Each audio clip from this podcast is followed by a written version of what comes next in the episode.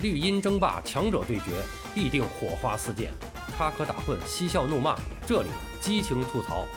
欢迎来到巴多的有声世界，咱们一起聊个球。朋友们好，我是巴多。最近这段时间啊，规划啊，规划再次成了中国体育圈的热词之一。只不过在不同的圈子里边，造成热议的原因截然不同。嗯，随着中国男篮也是进入了一个相对困难的时期，篮球迷们也开始在讨论起了引进使用规划球员的问题。啊，那么有了中国足球的先行试水，这个问题的敏感度啊，其实已经是大大下降了。啊，但是篮球迷们的态度和当年足球迷们的态度其实是大差不差的啊。那有的人认为可行，有的人则认为坚决不同意。有的人希望这规划球员啊，至少要具备民族国家认同的可能性，啊，有的人则希望着眼点只需是实力出发即可。那么大家喜欢的运动虽然不同啊，但是想法其实都是类似的。而在足球圈里边，规划已经成了近似于失败的一个代名词。就在前几天啊，这个根据秘鲁当地的这个媒体，呃，《自由报》的消息，中国规划球员肖涛涛正在着手准备恢复秘鲁国籍。如果成功，这将是中国足球历史上第一个恢复原籍的规划球员。然而，从中国国籍到秘鲁国籍，肖涛涛留下了什么呢？二零一九年，作为秘鲁第三代华裔，原名罗伯特·肖的他，成为了广州恒大规划程序中的一员。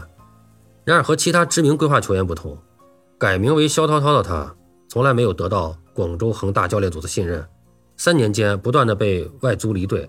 绝大部分的时间都是在这个中甲联赛度过。呃，这位有着入选秘鲁国青队经历的球员，在中甲联赛的三十六场比赛中，呃，也只是打进了三粒进球和一次助攻。呃，相较于肖涛涛留下的东西，他带走的东西显然更多。啊，三年时间里，作为规划球员的他，拿着广州恒大发出的高薪，日子显然比他在秘鲁踢球的时候那滋润的多啊。如今合同结束，拿钱走人。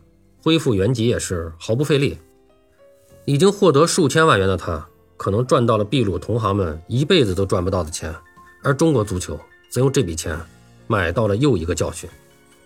对于这种在国家队层面用处不大的规划球员，大众关心的并不多。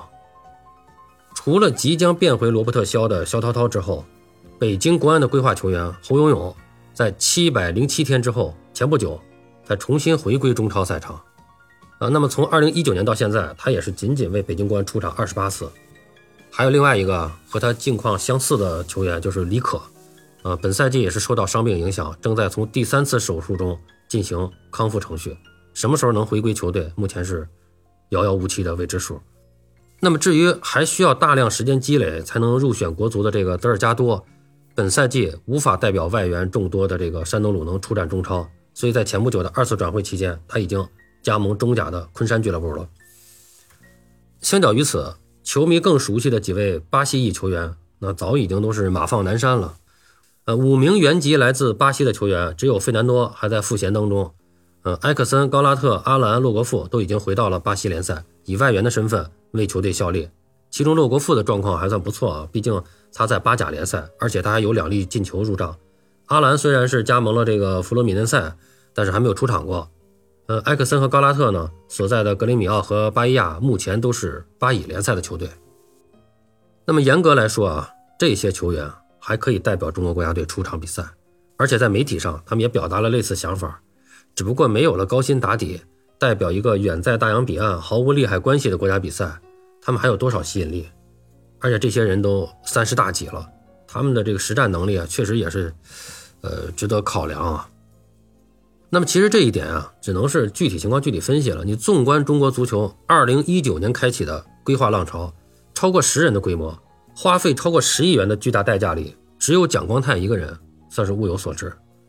他代表的中国国家队全程打完了十二强赛，期间表现也是足够出色，可以说是中国足球当下这个后防铁闸了，后防中间。那么即便是广州恒大后期已经无力支付这些规划球员的高工资，那么他也是一直在中超联赛效力。呃，转会到上海海港之后呢，未来几年还可以为国足所用。但是这个足球啊，它终究是一项团队运动，一名规划球员的成功，始终是无法带动整支球队的成绩飞跃，而一名规划球员所带来的问题，则可能转变为整支球队需要解决的危机。这一点上，可能篮球圈的这个业内人士或者说篮球迷们可能也没有想到啊，但是足球迷们早已经深有体会。足球和篮球是不同的运动，所以在规划规则上也是有一些不同的。你比如在国际篮联的这个规则里面，明确规定一支国家队在所有赛事中只能拥有一名规划球员。至于规划球员的定义就相对简单了，哎，十六岁以后获得国籍的球员都被视为规划球员。那么如何获得国籍？国际篮联没有区分，不管是通过亲属血缘关系获得国籍，还是通过长期居住获得国籍，在国际篮联的视角中，哎，这都是一样的。那么鉴于这一情况，中国男篮的规划规模不会太大，而且呢，在人员选择上自然也需要是慎之又慎。但和足球一样的是，规划的代价绝对小不到哪儿去。原因很简单，我们国家的这种国情本身就是一个对规划不友好的国家。这就是这么一个客观情况。从程序上来说，我们是不承认双重国籍的，所以规划球员在入籍中国之前，他首先要放弃原有的国籍。那么这一条就会直接导致规划成本的上升。广州恒大当年之所以在规划程序上花费了近十亿元，除了这些球员本身具备的能力之外，出现的溢价本质就源于你需要开出足够的筹码，才能让球员放弃原有的国籍。那么，另外，在这个汹涌澎湃的民族感情面前，规划始终是一个相对敏感的话题。此前只有一次进军世界杯经历的国足尚且如此，曾经拥有过姚明的中国男篮也需要规划球员，这一点本身就有点让人难以接受了。所以，哪怕是在同意规划的这个球迷群体当中，更多的人可能还是希望规划的球员啊带有中国血统。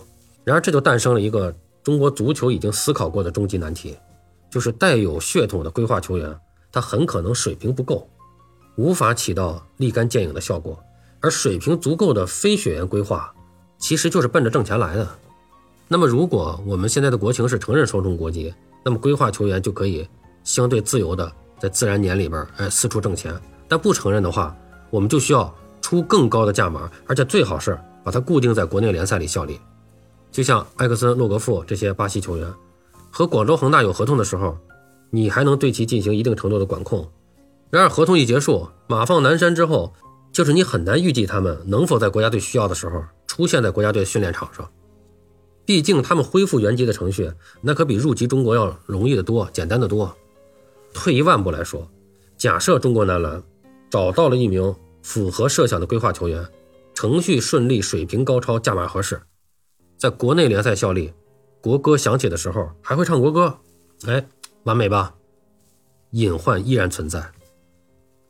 篮球运动的场上人数比足球少，但规划球员的数量也被严格限制，所以依然逃脱不了团队运动的终极特点，那就是单个水平高超的球员无法持续有效的带动全队。一旦能力出众的球员出现状态波动、伤病影响等问题，全队的表现和成绩就会回落到平均水平上。到了那个时候。分锅大会就会极其热闹，不喜欢规划球员的人们会把矛头直接指向规划球员本身，而赞同规划球员的人们则会把矛头指向队员、教练等等其他环节。国内球员太菜，所以规划球员发挥不出来；教练太差，所以规划球员发挥不出来。如果有更好的球员或教练，就一定能如何如何。这都是不同的观点啊。如果仅仅如此，很多人还是能接受。但互联网的舆论趋势注定只会走向非理性，而不是走向理性。在今年年初的十二强赛，一个经典的评论就是：这几名来自巴西的规划球员，就算几个月都没有训练，也比国内这些人强。在这样的语境下，没有人会感到舒服的。所以，相较于达到目标，规划球员更容易变成一个契机，变成一个外界批评教练战术水平不足、批评国内球员水平不足的契机。相互攻击的最后结果比皆大欢喜更有可能。至于像洛国富那样在不了解详情的时候直接在社交媒体上炮轰中国足协的事儿，也有可能发生在中国男篮的身上。到了那时候，规划球员到底是来帮忙的，还是来添乱的？那么这个问题就只能留待当事人们自己来解决了。不管选择什么样的规划球员，但凡中国体育走到了这一步，大家本质上都是为了快速提高水平。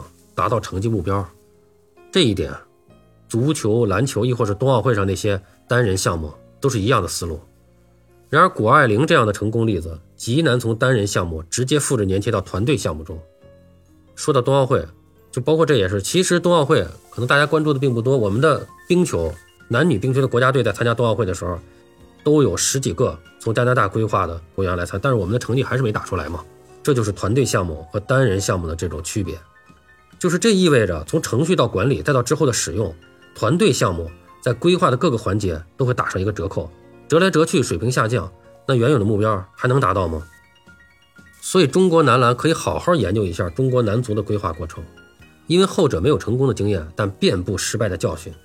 绕过这些前人趟出的坑，说不定篮球能够收获不同的结果。